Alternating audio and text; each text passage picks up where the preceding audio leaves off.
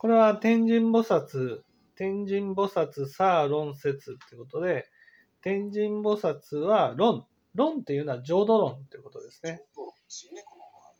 ね。で、浄土論っていうのは何かっていうと、大無量寿教の、まあ、救われた世界ですよね。大無量寿教の教えによって阿弥陀仏の本願に救われた世界をどんな世界かっていうことを書かれているものが浄土論っていうことです。だから浄土論を知ることによって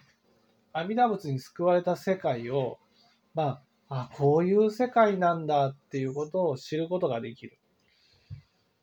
やっぱり救われた世界っていうのは救われた人にしかわからない世界なわけですよね。救われてない人がそのいくら想像しても阿弥陀仏の世界ってわかんないじゃないですか。それを、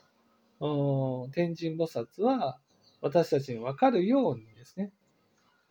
救われたらこういう世界に出るんだよっていうことを明らかにされたんです。